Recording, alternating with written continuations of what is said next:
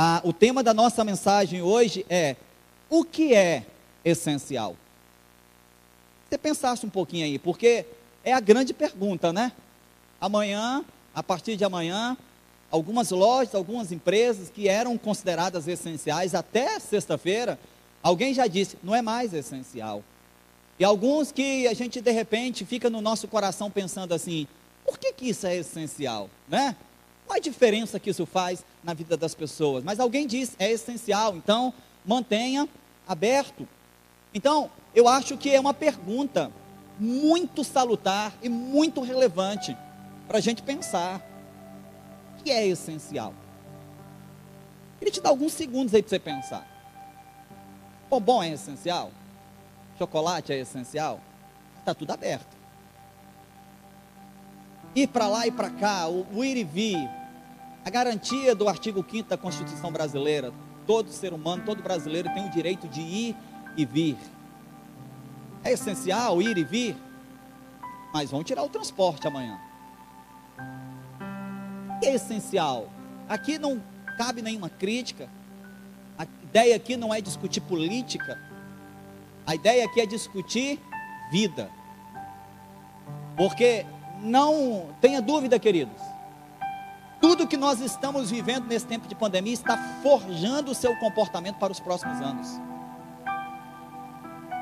Tudo que estão dizendo para nós, como lei, como decreto, como determinação, está forjando os nossos hábitos, os nossos comportamentos.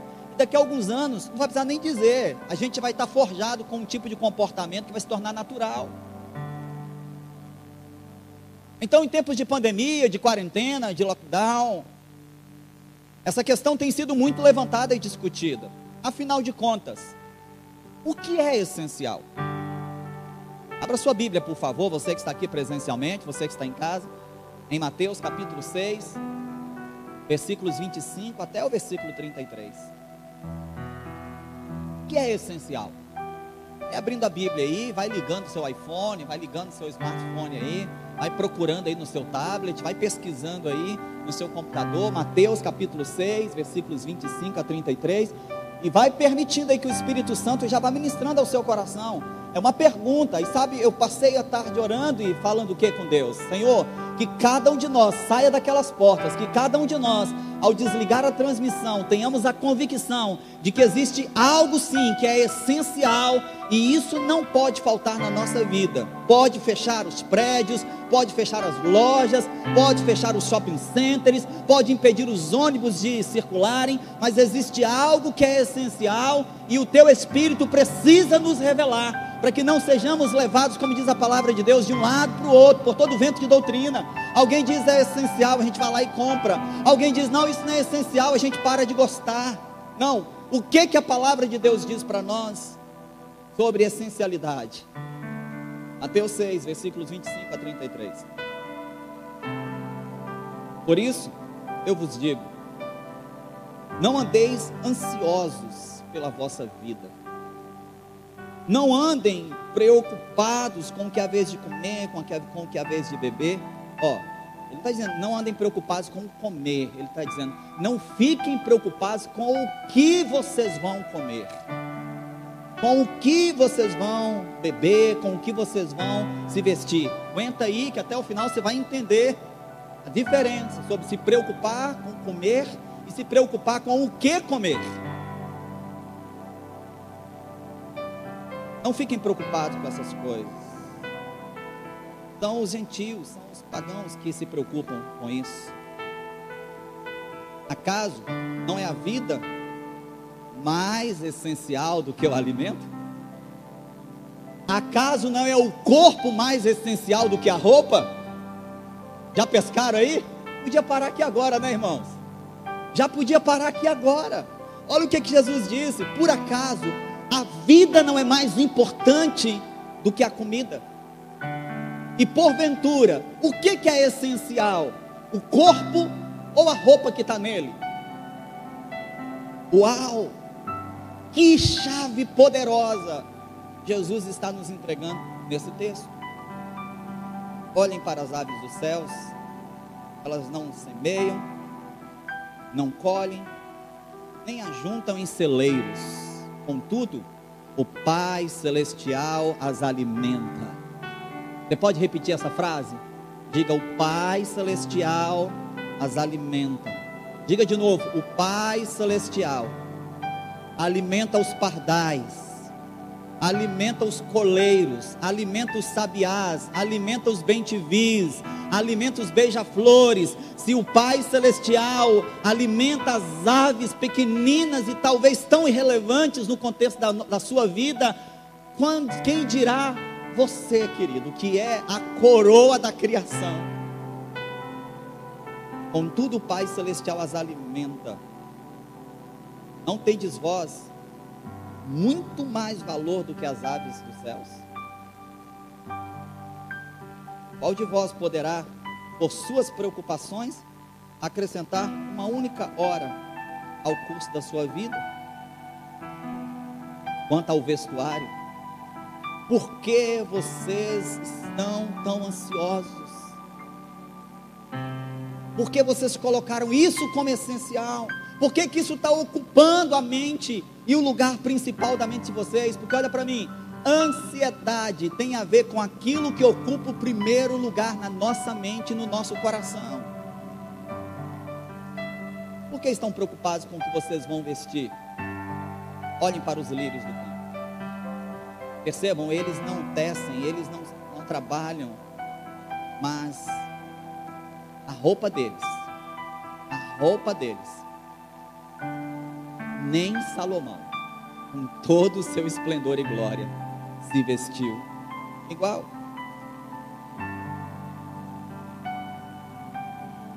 O Pai Celestial cuida e veste a erva do campo, como não cuidará de cada um de nós, seus filhos? Portanto, mais uma vez, e toda vez que a Bíblia repete algo, é porque isso é muito importante. Portanto, não andeis ansiosos, dizendo: que comeremos, que beberemos, ou com o que nos vestiremos, pois são assim que os gentios pensam. De certo, o vosso Pai Celestial bem sabe o que é necessário a cada um de vocês. Versículo 33, aqui está a chave da nossa administração. Mas ao invés de se preocuparem com o que a vez de comer, com o que a vez de beber, com o que a vez de vestir, ao invés de se preocuparem com essas coisas que a vida nos apresenta como sendo essenciais, e todos os mercados estão abertos por causa disso, porque se tem um entendimento básico, isso é essencial, não pode faltar. Jesus diz: ao invés de vocês ficarem buscando essas coisas, lutando por isso, gastando a vida de vocês em prol dessas coisas, versículo 33, buscai em primeiro lugar o reino de Deus e a sua justiça, e todas essas demais coisas vos serão acrescentadas. Buscai em primeiro lugar o reino de Deus e a sua justiça. E todas essas demais coisas, comida, bebida, vestimenta, transporte, moradia, tudo isso, todas essas demais coisas vos serão acrescentadas. Feche seus olhos por um instante.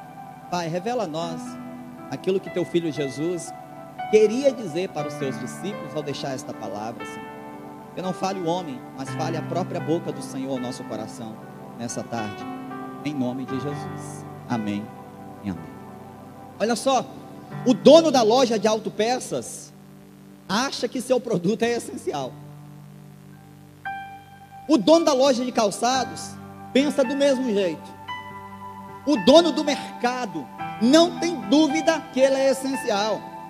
Mas sabe o que o governo diz essa semana? Tudo bem, você é essencial.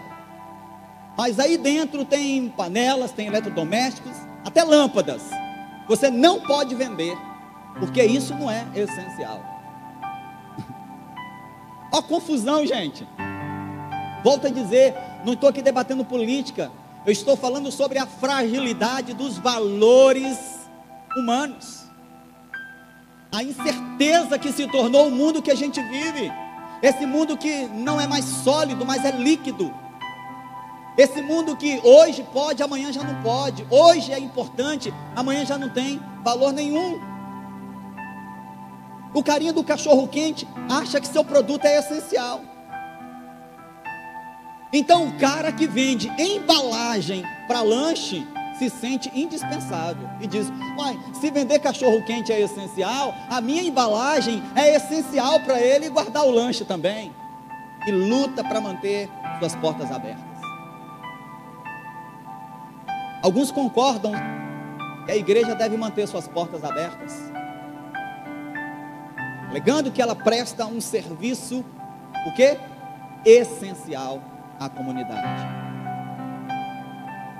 Outros argumentam que esse tal serviço que é prestado pela igreja pode muito bem ser desenvolvido de forma individual, cada um na sua própria casa. Portanto, alguns dizem as portas do tem dos templos deveriam estar fechadas, sim. Os pastores contra-argumentam. E eles dizem: olha, a fé é individual, mas o culto é uma expressão coletiva. Tão relevante. O culto é uma expressão coletiva tão relevante que é defendida por quase todas as constituições das nações da terra. Quase todos os países do planeta incluíram lá nas suas constituições. O direito ao culto é fundamental, inviolável. Sabe, você que acha que uma igreja deve fechar as portas porque não é essencial? Eu te convido a ir num país árabe e dizer isso para o muçulmano. Dizer para o cristão frouxo brasileiro que ele, não deve, que ele tem que fechar a igreja é fácil. Quero ver você ir lá num país árabe e dizer para o muçulmano: fecha a mesquita porque ela não é essencial. Sabe o que eles vão dizer? Cultuar a Allah é essencial para mim. Me mate, mas eu não deixo de cultuar. Me prenda, mas eu não fecho a minha mesquita. Percebem como é que o assunto é polêmico, gente? Percebe que não é só carimbar e dizer é essencial, não é essencial, eu aceito, eu concordo. Percebe que só nessas poucas colocações que eu fiz aqui, com algumas delas você concordou e com outras você, hum, eu não concordo muito com isso. Verdade, queridos, aqui, talvez nem nós saibamos mesmo o que é essencial. Afinal de contas, já faz muito tempo que ter se tornou muito mais importante do que ser.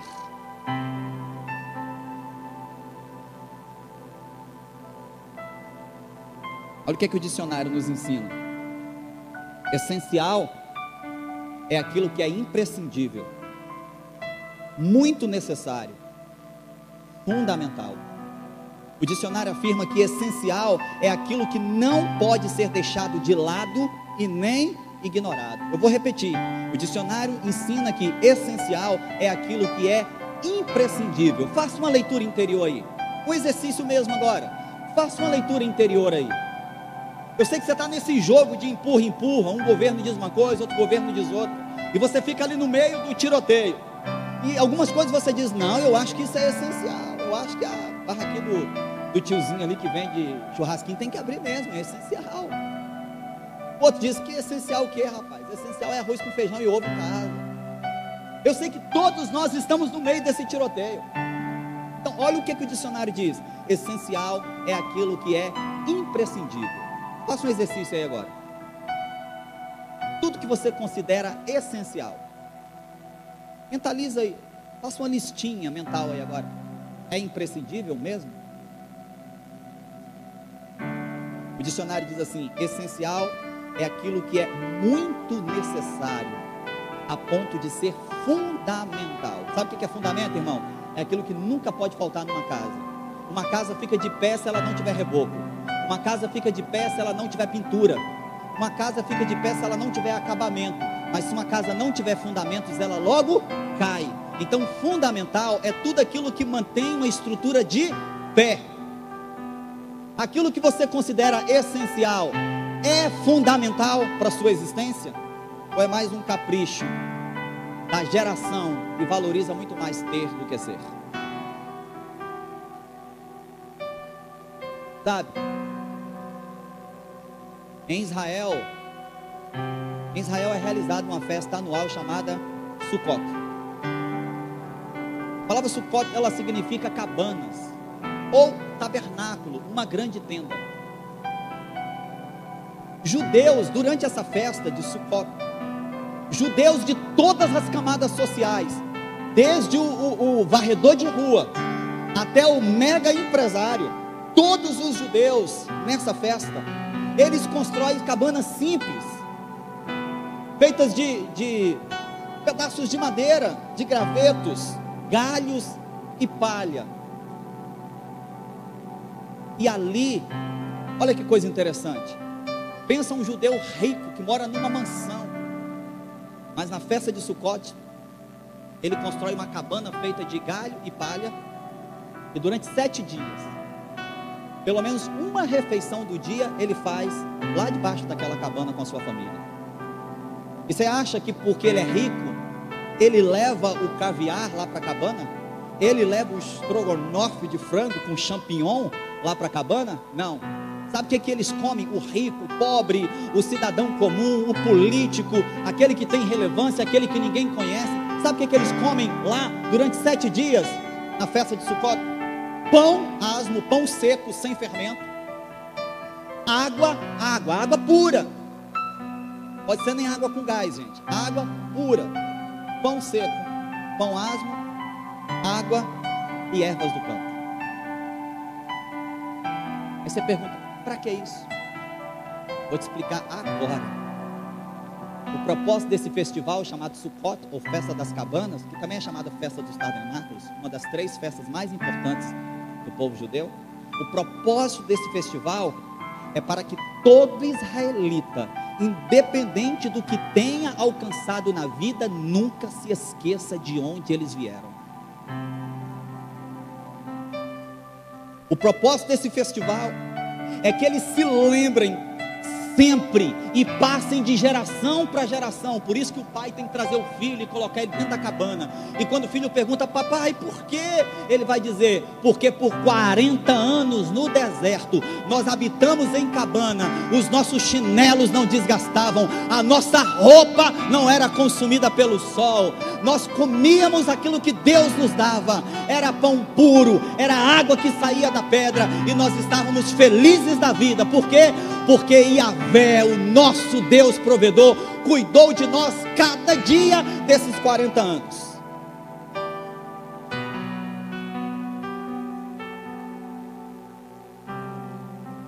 Ir para debaixo de uma cabana tem que ser ao ar livre. Sabe o que? Tem que ter uma abertura para ver o céu. Por quê? Porque para o judeu está muito claro aquilo que o salmista diz: eleva os meus olhos, de onde virá o meu socorro? Eu estou no deserto, estou com fome, de onde virá o pão? O meu socorro vem do Senhor que fez os céus e a terra. Eu estou no deserto, eu preciso de água, de onde virá? O meu socorro vem do Senhor que fez os céus e a terra. Deus não deixou faltar a eles o que, irmãos? O básico, o fundamental, o essencial. Deixa eu te falar algo nessa noite. Deus não tem compromisso com os nossos caprichos. Ele tem compromisso e uma aliança conosco para suprir as nossas necessidades básicas e essenciais. Ah, pastor, lá no deserto caiu, caiu o pão do céu, mas foi lá na época do deserto. Deixa eu dizer, irmão, Deus continua comprometido. E se precisar, se as padarias se fecharem, se os supermercados se fecharem, eu creio, voltará a cair pão do céu para alimentar o povo de Deus. Se a Cezan não puder fornecer água, se os rios se secarem, eu creio que o meu Deus permitirá que a rocha seja fendida e água saia de lá para que você não morra de sede se as lojas não puderem mais vender roupa para você, eu creio que Ele fará com que a roupa que você tem seja preservada pelo tempo que for necessário. Deus tem compromisso com o nosso essencial, com o nosso básico, com o nosso fundamental. Não faltará, irmãos. O Senhor é o nosso pastor. Não faltará. Não faltará shopping? Pode faltar shopping, irmão. Todavia me alegrarei no Senhor. Ele é a minha salvação. Nele me refugio, disse o profeta cantor Abacuque. Acabamos de declarar aqui.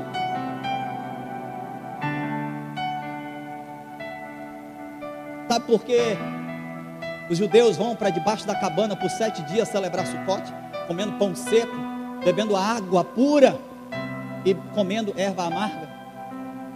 Para eles se lembrarem que nunca faltou o básico para eles enquanto andavam pelo deserto. Sabe o que, que Paulo diz a Timóteo no capítulo 6, no versículo 8? Pega essa aí, toma esse murro aí no teu estômago, irmão Olha o que, que Paulo disse para Timóteo em capítulo 6, versículo 8: Tendo, porém, o que comer e com o que nos vestirmos, estejamos com isso satisfeitos e plenamente contentes. Louvado seja o nome do Senhor. Que soco no estômago de uma igreja que hoje faz campanha de oração para ter banquete. Uma igreja que hoje faz propósito de oração para enricar tendo, porém, o que comer e com o que nos vestirmos, estejamos com isso contentes. Você que está conosco pela internet, se manifesta aí agora no chat do YouTube. Escreva aí: Eu sou grato a Deus pela minha casa. Eu sou grato a Deus pela roupa que eu tenho. Eu sou grato a Deus pelo pão que eu comi hoje de manhã. Eu sou grato a Deus pelo arroz com feijão simples que me alimentou ao meio-dia. Eu sou grato a Deus pelo pão seco que eu vou ter amanhã cedo, porque eu sei que é provisão do Senhor. Eu sou grato a Deus porque abre a torneira, sai água dela. Eu sou grato a Deus porque eu abro a geladeira tem água para eu beber. O que é essencial? O que é essencial? Sabe o que a festa de Sucote nos ensina? Água é essencial. Suco e refrigerante é secundário. Você sabe que hoje a gente senta na mesa e procura logo o quê? O suco e o refrigerante. Ah, não tem? E a gente quer determinar até a marca do refrigerante a gente diz: esse é ruim, esse é barato, esse é veneno de rato, esse é doce demais. O povo passou 40 anos no deserto. E tudo que eles recebiam de Deus era a porção diária de pão e água. Anota aí: água é essencial. E se água é essencial, o Senhor é o nosso pastor, não nos faltará. Ele vai nos mostrar onde é que tem poço artesiano. Ele vai nos mostrar onde é que tem lençol freático. Ele haverá de nos revelar o Senhor dos céus e da terra, aquele que é o Criador de todas as coisas, fará cair a chuva seródia e até a temporã sobre as nossas plantações. Pega esse soco aí no teu estômago agora. Pão é essencial, manteiga, queijo e presunto é secundário.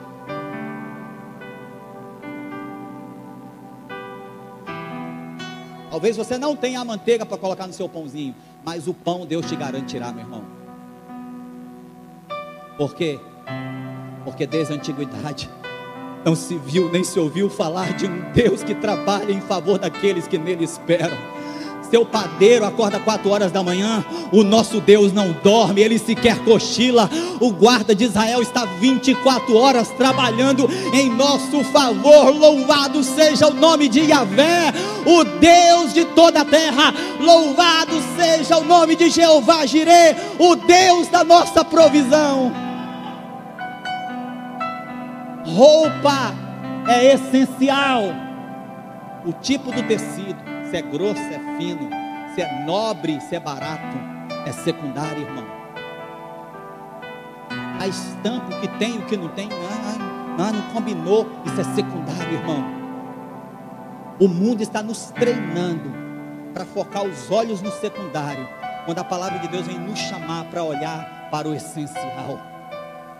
Porque vocês estão preocupados com o que vão vestir. Jesus está dizendo: Eu darei a vocês o que vestir. Não se preocupem com isso. Comunicação é essencial, irmão. Ninguém vive sem se comunicar. Agora, o modelo e a marca do seu celular, isso é secundário, irmão.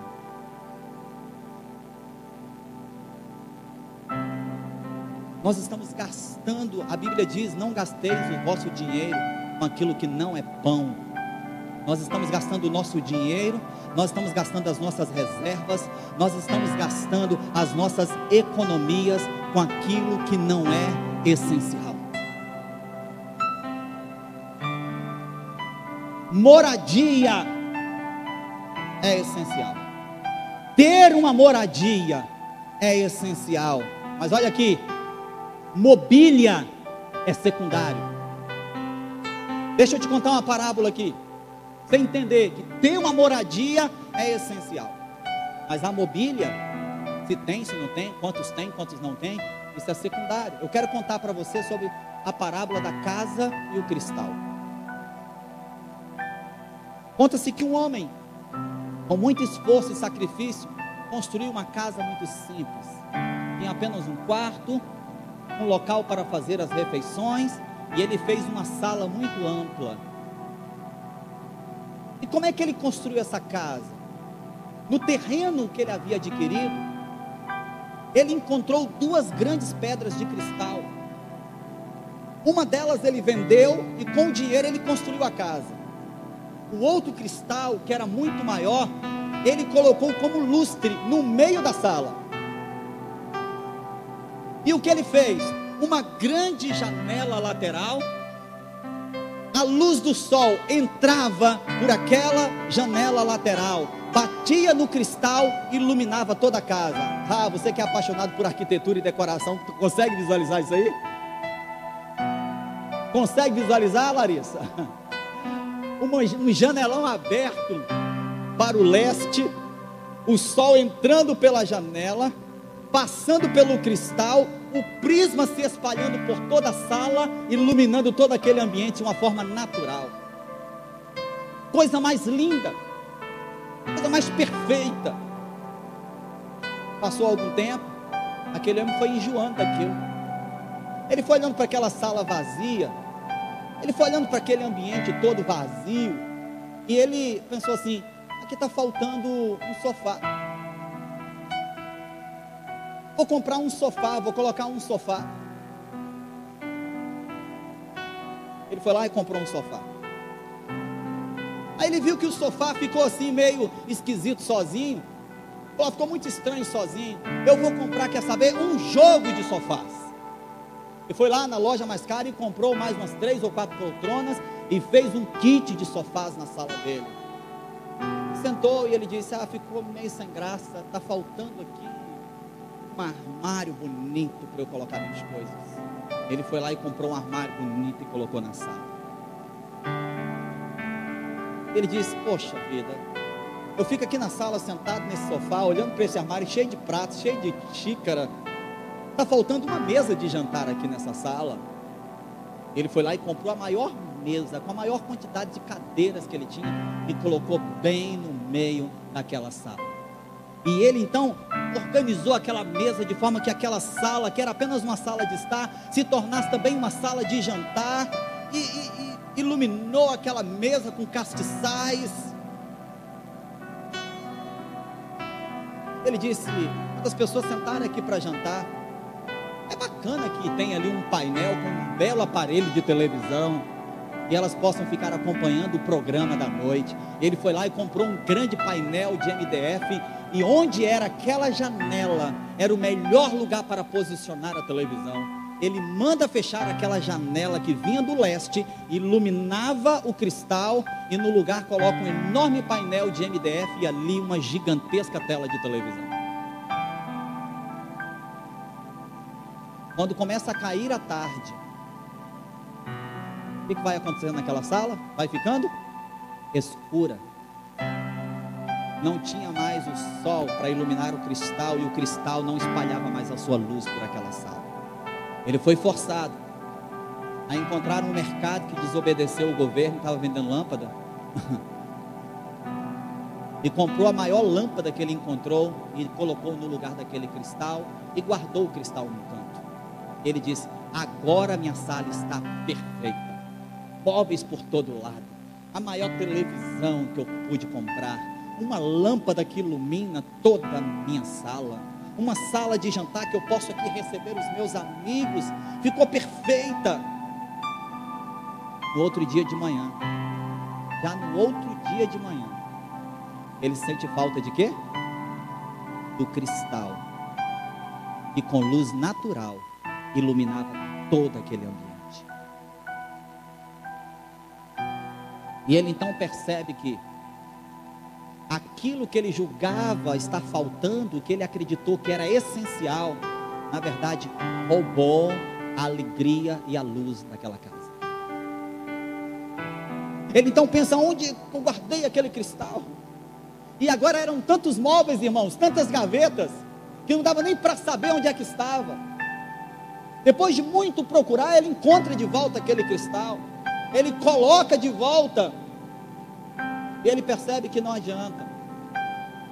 Não havia luz externa entrando.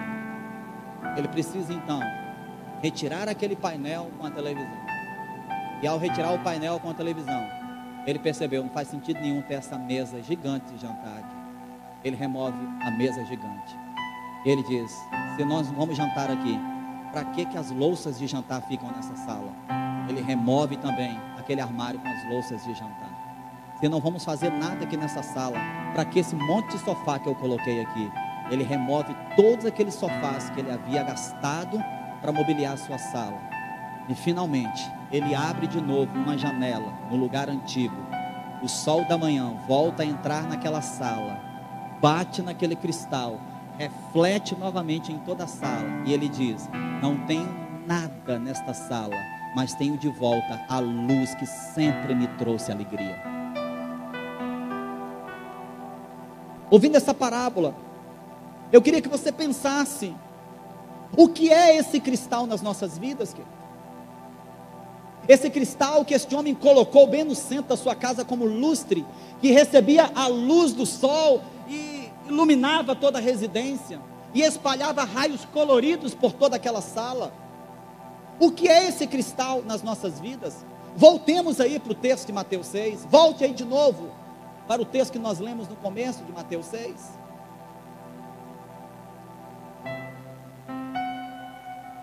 Sabe o que é esse cristal na nossa vida? Esse cristal são os valores do reino de Deus. Buscai em primeiro lugar o reino de Deus e a sua justiça. Jesus está falando de valores que norteiam a realidade do reino de Deus, diferente do reino dos homens. Jesus está dizendo: existem valores, existem princípios que norteiam o reino do meu Pai. É isso que vocês devem buscar, isso é essencial.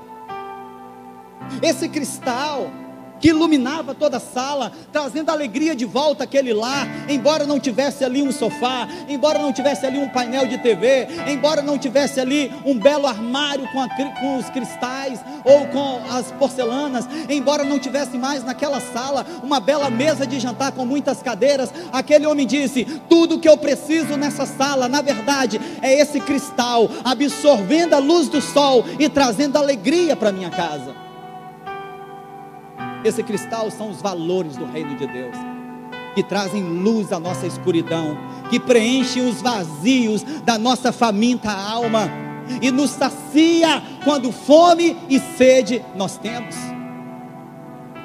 Irmãos, precisamos admitir nessa noite que nós trocamos a busca pelo essencial por uma preocupação excessiva com aquilo que é secundário.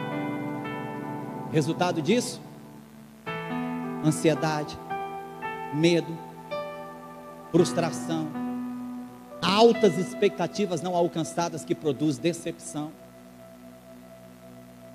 Aquilo que deveria ocupar o lugar principal do nosso coração, buscar em primeiro lugar o reino de Deus.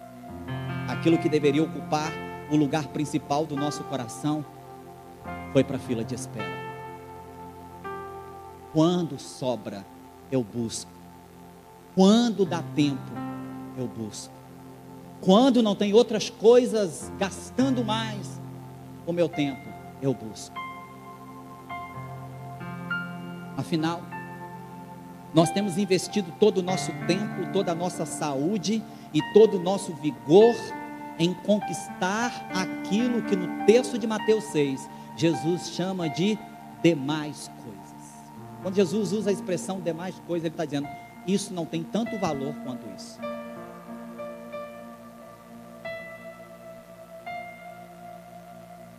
Precisamos voltar a buscar aquilo que é essencial. Mas para buscar aquilo que é essencial, nem o governo sabe o que é. A outra semana vão dizer: Isso aqui pode abrir, isso aqui não pode, porque isso aqui é essencial. Nem eles sabem, ninguém sabe. Por quê? Porque vivemos uma geração que é baseada no ter e não no ser. Uma geração de valores líquidos que mudam de acordo com a estação. Para buscar o que é essencial, nós precisamos saber o que é essencial. E Jesus nos dá a pista. Ele diz: o que vocês devem buscar em primeiro lugar são os valores do reino de Deus. E quando vocês fizerem isso, sabe as coisas secundárias? Tudo vos será acrescentado. Para a gente encerrar, quero fazer algumas perguntas para você. Pessoal do louvor, por gentileza. Para a gente encerrar, eu quero fazer algumas perguntas para vocês. E você que está conosco aqui pela internet. Como anda seu tempo devocional? Ou você, como eu e como a maioria das pessoas, o relógio desperta e você já levanta na correria para responder e-mail, responder mensagem, sair para trabalhar, atender telefone, fazer isso, fazer aquilo outro. E se sobrar tempo, na hora do almoço, você pega um pouquinho do tempo que te deram para orar, para falar com o Papai do céu. Comanda seu tempo devocional. Deixa eu te dizer, irmão, anota isso aí num papel, no celular ou no seu coração, de preferência. Relacionamento diário com Deus, através da Sua palavra, isso é essencial. YouTube é secundário, irmão. Televisão é secundário, irmão. Mas relacionamento diário com Deus, através da Sua palavra, Anota em seu coração, isso é essencial para a nossa sobrevivência. Nós estamos vivendo dias, e daqui a alguns poucos dias se verá a diferença de quem ora e quem não ora, quem tem devocional e quem não tem devocional, quem busca o Senhor e quem não busca. Segunda pergunta: como anda a sua vida de oração? Ai, pastor, Realmente eu sou assim, eu tenho uma vida de oração, pastor. Eu estou no ônibus, eu estou orando, eu estou lavando vasilha, eu estou orando, eu estou trabalhando, eu estou orando. Amém, irmão. Louvado seja Deus pela sua vida. Eu estou falando de trancar a tua porta, dobrar o teu joelho e falar com o teu pai que te vê em secreto, para que publicamente ele possa te recompensar. O que, que é essencial, irmão? Supermercado é essencial, farmácia é essencial, não sei, mas vida com Deus e relacionamento com Deus, amizade com Deus e intimidade com o Espírito Santo. Irmão, deixa eu te falar uma coisa: você quer desenvolver intimidade com o Espírito Santo? Oração é a receita, porque a Bíblia diz que nós não sabemos como orar, é o Espírito Santo, pelo relacionamento que nós temos com Ele, que traduz as nossas orações, Ele leva as nossas orações. Agora, olha para mim, para o Espírito Santo levar as nossas orações primeiro ele vem ao nosso encontro, senta do nosso lado, paracletos, amigo que caminha conosco a todo instante. Sabe o que é essencial? amizade com o Espírito Santo. E sabe onde é que você desenvolve amizade com o Espírito Santo? Não é no encontro com Deus. Tranca a tua porta, dobra o teu joelho, fala com o teu pai que te vê em secreto ali o Espírito Santo entra pela fechadura e ele recolhe até aquelas lágrimas mais esquisitas que você solta e ele leva para o céu em forma de oração. Sabe o que é essencial? Sabe o que é essencial? Comunidade de fé. Qual a importância que você dá à sua comunidade de fé? Você desigrejado, você que acha que pode ser crente em casa, você que acha que pode ter uma vida isolada, Relacionamento e conexão com as demais partes do corpo é imprescindível. Relacionamento com Deus é essencial. Amizade com o Espírito Santo é fundamental. Conexão com as demais partes do corpo é imprescindível. Deixa eu dizer algo para você. Pega essa aí no teu espírito. Você pode ser uma supermão. Você pode ser um hiperpé sem as demais partes do corpo, você não tem serventia nenhuma. Qual o valor que você tem dado à adoração? Qual o valor que você tem dado à adoração? Muitos ignoram isso. Você pode colocar em pé nessa noite? Você que está em casa também. Muitos ignoram o valor da adoração. Deixa aquele pessoal lá, quem adora, aquele pessoal lá que adora. Eles que são os adoradores. No Antigo Testamento não tinha os levitas? Meu irmão, ah, essas pessoas não investem tempo entronizando Jesus em suas vidas. Elas acham que não tem valor. Elas acham que não é essencial. Adoração é o momento do culto de domingo, então não é essencial. Mas deixa eu te dizer, irmão, a adoração é essencial. Por que, pastor, que a adoração é essencial? Pega essa no teu espírito, irmão. Quando Jesus é entronizado através da adoração, todo o inferno se submete e se curva. Deixa eu te dizer, o inferno não se curva diante de você, mas ele sempre se curvará diante do Senhor Jesus. O diabo tentou Jesus no deserto. O diabo tentou Jesus no deserto e lhe propôs: me adore. Você lembra disso, Mateus 4? me adore. Ah, pega essa aí. Jesus respondeu: Está escrito: somente ao Senhor teu Deus adorarás, e só a Ele prestarás culto.